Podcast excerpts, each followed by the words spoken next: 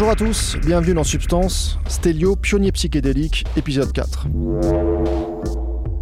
Et je rencontre ma mère, chose euh, aussi euh, assez incroyable. Parce que je m'attendais à la, à voir en vision, je m'attendais à, percevoir, à revenir, à revivre certains passages. Je m'attendais à plein de choses, mais je m'attendais pas à ce qui est arrivé. Ce qui est arrivé, c'est qu'elle est rentrée dans la pièce, concrètement. Concrètement, j'ai pu la toucher. Et tout ça, j'étais avec ma mère euh, qui était morte. Dans cet épisode, Stelio va nous raconter son initiation à l'iboga. L'iboga, c'est une plante qui pousse en Afrique équatoriale et qui est utilisée depuis au moins 2000 ans par les pygmées comme instrument de connaissance et comme processus thérapeutique. Aujourd'hui, il existe au Gabon un rite initiatique, le Bouiti, dans lequel l'iboga a un rôle central. Les initiations à l'iboga sont des expériences extrêmes, plus profondes encore que peuvent l'être les séances d'ayahuasca. Ça dure plusieurs nuits et ceux qui l'ont vécu parlent souvent de one-way ticket. Il n'y a pas de retour possible, l'expérience vous transforme à vie. On peut classer l'expérience de l'iboga dans les expériences hallucinogènes, puisqu'il y a beaucoup de visions, mais les effets sont très différents des psychédéliques occidentaux comme le LSD ou les champignons. Si vous avez écouté les premiers épisodes du témoignage de Célio, vous ne serez pas surpris d'apprendre que quand il a eu l'occasion d'essayer l'iboga, il l'a fait et c'est ce qu'il va vous raconter dans cet épisode. Réglez le son, mettez-vous bien et écoutez, vous êtes dans Substance.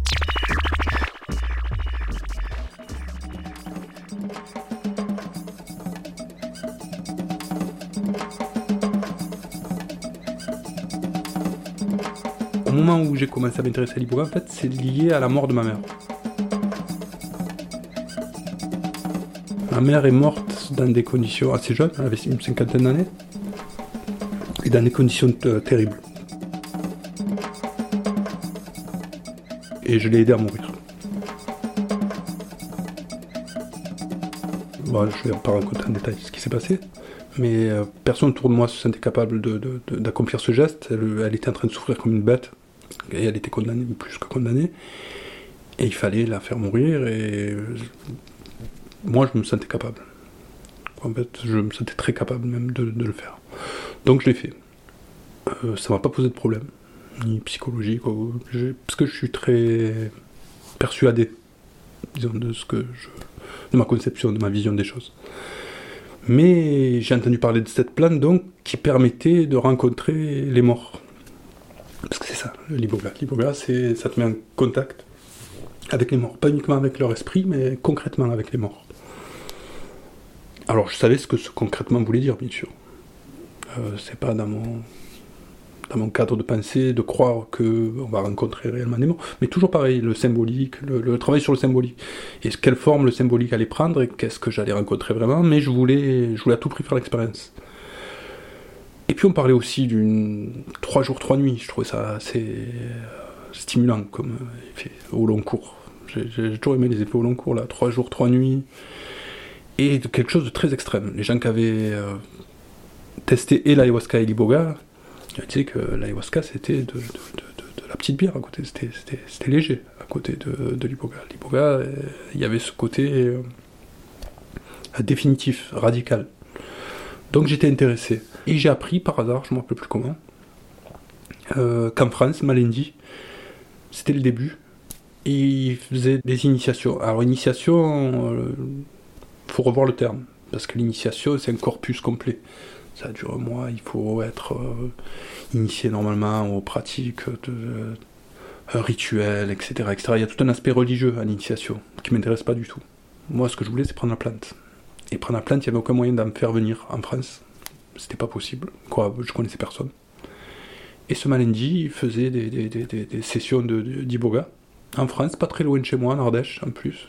Donc je les rencontre, on discute, je leur explique que je suis pas là pour guérir, je suis pas là pour me soigner.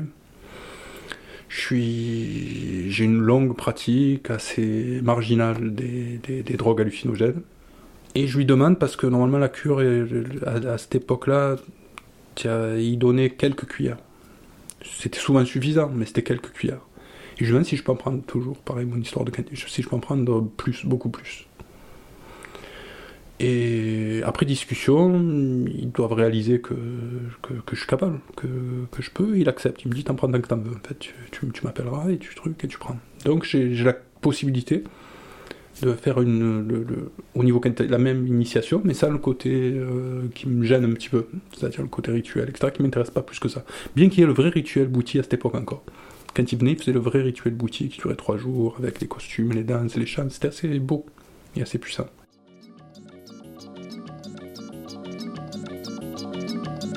Et donc je prends ce... On prend l'Iboga,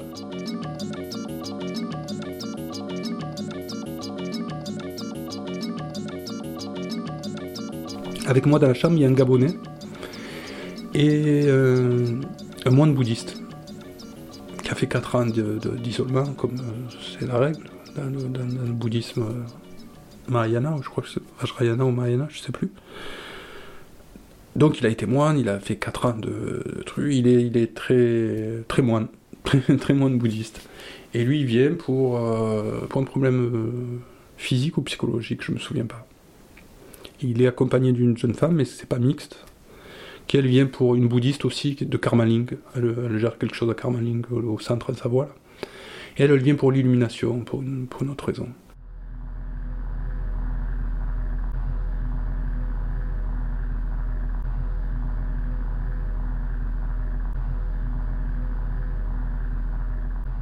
Donc première nuit, on avale l'Iboga, et là, euh, pareil, incroyable incroyable, les effets, la folie, la, puissance du, euh, truc est tellement variée avec tellement de dégâts autour.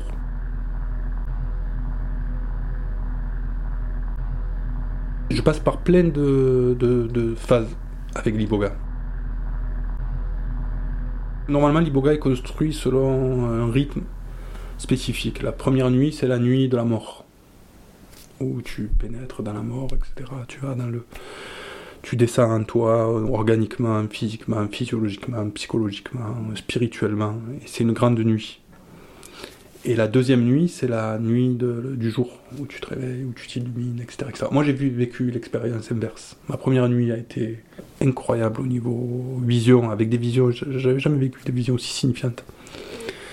Et avec tout le côté euh, époustouflant de l'Iboga. Et je croyais avoir tout vu en matière d'hallucinogène.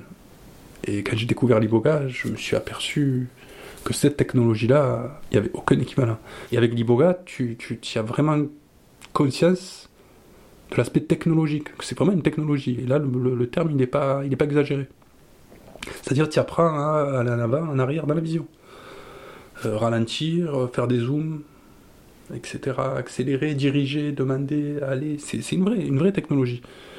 Et je réalise ça ce, premier soir. Et je suis bombardé de visions euh, euh, symboliques, magiques, assez incroyables, assez incroyables, qui, sur l'origine de l'humanité, sur les galaxies, sur des thèmes qui ne m'intéressaient pas des plus, mais qui présentés sous cet angle-là étaient époustouflants. Et en même temps, parce que c'est très long, et chaque seconde, elle est tellement intense sous Iboga. Et c'est très long, trois jours, trois nuits, c'est long. Long et très intense. Alors la première partie avec l'Iboga, elle est très psychologique. Il y a un côté Jiminy Cricket. Cette première phase, et beaucoup de monde l'ont expérimenté, cette première phase, tu, fais une sorte de, de, flashback géant sur toute ta vie passée, et tu revis toutes les situations où tu as blessé du monde, mais tu ne les revis pas de ton côté, tu les revis de son côté. C'est bouleversant. Les situations, c'est très anodin parfois. Ça peut être dans l'école de maternelle, t'as tiré les cheveux à une fille, euh, tu l'avais complètement oublié, mais complètement oublié, tu savais même plus que ce détail existait dans ta vie. Et l'Iboga, il est méticuleux, chaque détail, tu vas le vivre. Et on en a fait des saloperies dans une vie. tu vois, des saloperies, le terme, il est, inexagéré, mais des actes blessants, on en réalise. Et on s'arrange avec les actes blessants justement, il y a un processus d'autorégulation qui fait que tu t'arranges avec tes actes blessants. Tu te trouves des bonnes raisons ou des mauvaises raisons, ou tu vas culpabiliser. Mais c'est pas grave. Le vivre sous l'angle de l'autre, c'est une... génial d'une certaine manière, et c'est horrible. C'est horrible. Et de se voir sous cet angle-là, de percevoir tout, tout, tout, le biais qui a mené à blesser, c'est terrible. Et ça, une fois que tu l'as vu, tu. Voilà, tu es guéri de ça. Tu es guéri de ce genre de conneries en général. Quoi, guéri? Au moins momentanément, tu es guéri. Et donc, à ce premier passage qui est très éprouvant, en fait. Mais qui à la fois est euh, fascinant, quoi, moi qui m'a fasciné. Parce que je me suis dit, comment une plante, elle peut induire ce genre Et comment, comment c'est possible que dans ma mémoire, j'ai conservé tous ces petits détails euh, qui, en fait, me paraissaient euh, sans importance. Et là, je voyais, en fait, que c'était capital. Chaque seconde, elle est capitale. Chaque petit geste, il est capital. Même si on n'y met pas l'intensité nécessaire, mais chaque seconde, elle est capitale. Et donc, Liboué est à cette première leçon cette première leçon, elle est assez longue, assez éprouvante.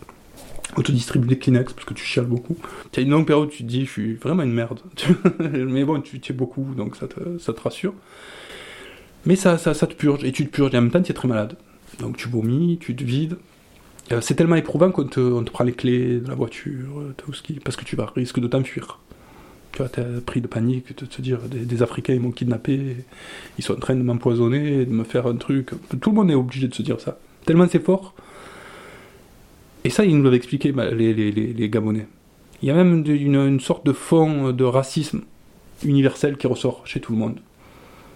Et il nous avait prévenu. Il nous a dit Vous allez voir, vous allez dire Nous, on fait pareil vous, les blancs, les noirs. Euh, t'as pas confiance aux noirs. À ce moment-là, même si t'es le moins raciste du monde, etc. etc. mais là, d'un coup, c'est des noirs. C'est des noirs qui m'ont donné ça. Et, tu le sais, et c'est fou quand même de sentir. Et tu apprends beaucoup, en fait, sur la, vulnérabilité qu'il y a à être homme. Tu vois Et tout ce qu'on qu lisse, qu'on arrange pour pas montrer des tas de choses. Là, tout est cru très crue. Moi, j'ai trouvé crue la première partie. Mais là, elle n'est pas vraiment psychédélique. Elle est plutôt euh, psychanalytique. Mais c'est une vraie psychanalyse. Et le, génie de cette plante, c'est de se placer à un angle, sous un biais unique, où tu as une vision de la situation qui est impensable. C'est-à-dire, euh, je me vois, je ressens. Et je fais du mal, c'est à moi que je fais du mal, en fait. Et voilà, donc cette première partie, je l'ai trouvée euh, phénoménale. Et d'un coup, d'un coup, d'un coup, je suis passé de l'autre côté.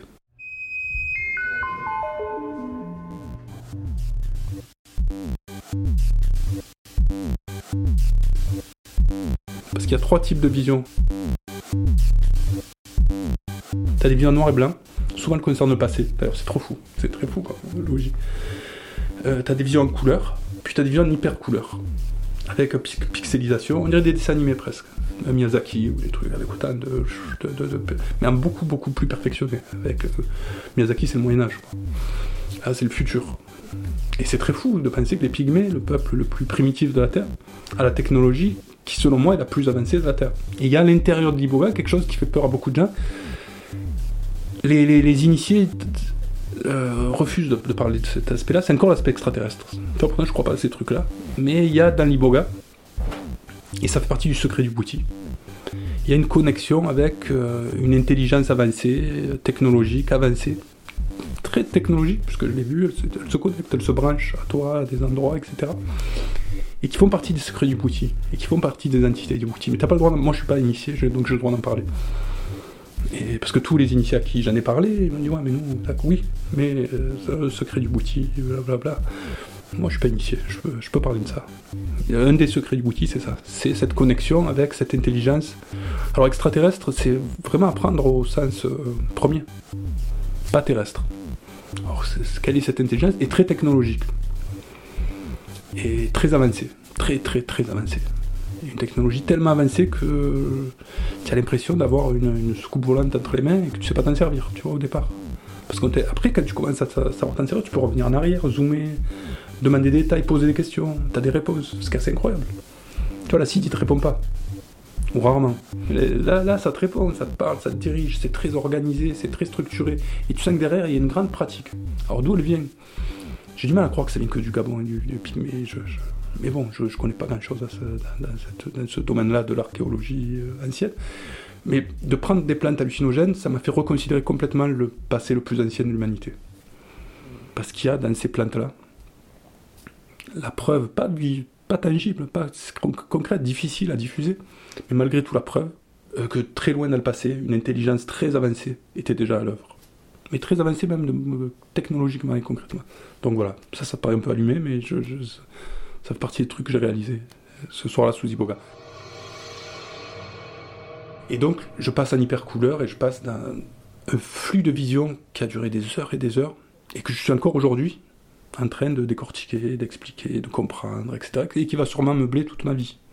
C'est comme si on me donnait un champ d'études et qui allait durer toute ma vie, toute ma vie.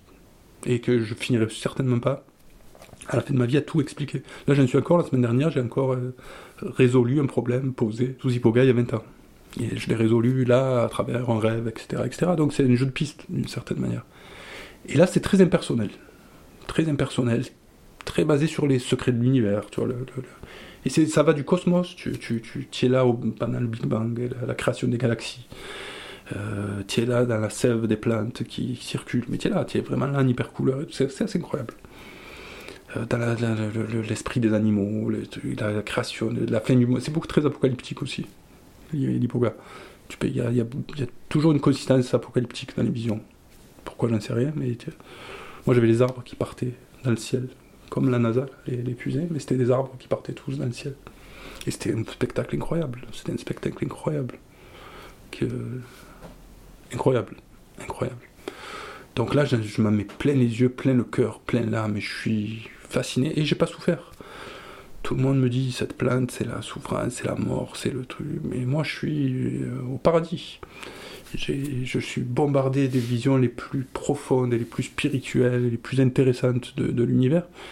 Et ce soir-là, je me dis, faut vite que je sorte d'ici et que j'aille dire à tout le monde tout ce que je connais. Venez, j'ai trouvé le truc, c'est le meilleur. et vraiment, je me dis, vite que je sorte, que ce soit fini, que je puisse aller diffuser le message.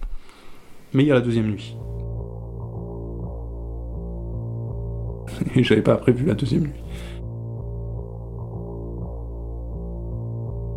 Je, je pensais continuer sur la même ligne. Moi, je reprends encore plein d'Iboga et je pensais revenir au pays de, la montagne magique et de tout ça, voler au milieu des trucs avec les. Mais non, c'est pas comme ça que ça se passe. Et là, je vis une sorte de, de torture. De torture physique et d'enterrement. je m'enterre, je m'enterre, je m'enterre et à nouveau, c'est pleine vision. Et c'est très dichotomique, en fait. Et je crois pas trop à la dichotomie, mais là, j'ai cru. Entre la lumière et la... Là, c'est très obscur. Et je rencontre ma mère. Chose euh, aussi assez incroyable. Parce que je m'attendais à la... à la voir en vision. Je m'attendais à... percevoir, à revenir, à revivre certains passages. Je m'attendais à plein de choses, mais je m'attendais pas à ce qui est arrivé. Ce qui est arrivé, c'est qu'elle est rentrée dans la pièce, concrètement concrètement, j'ai pu la toucher et tout ça. J'étais avec ma mère euh, qui était morte.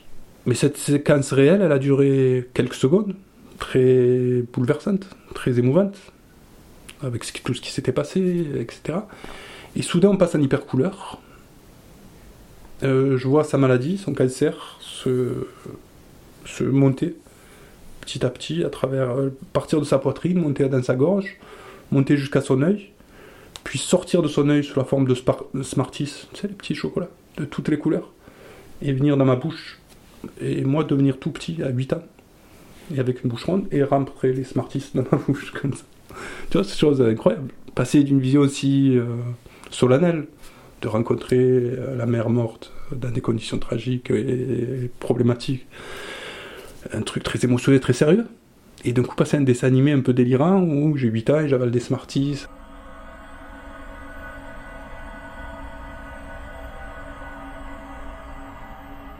C'est ça aussi les visions. Il y a aussi ce côté euh, difficile à expliquer et pas du tout logique. Pas du tout logique. Après, j'ai compris ce que ça voulait dire. Après, mais il n'y a rien d'évident. Rien n'est donné, en fait. Les visions, elles sont données. Mais après, il faut les déplier.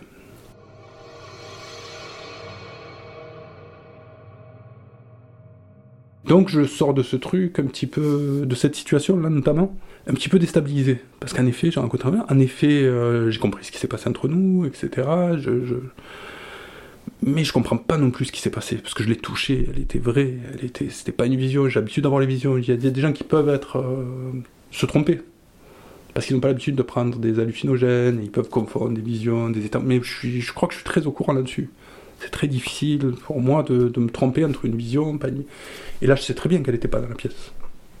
Mais elle y était et je l'ai touchée. Alors, euh, ça me questionne sur la réalité. sur l'essence de la réalité, sur la constitution même de la réalité. Parce que là, elle, était là, je l'ai touchée. Après, elle est devenue en hyper couleur, on s'est transformé en vision, mais au départ, on était concret.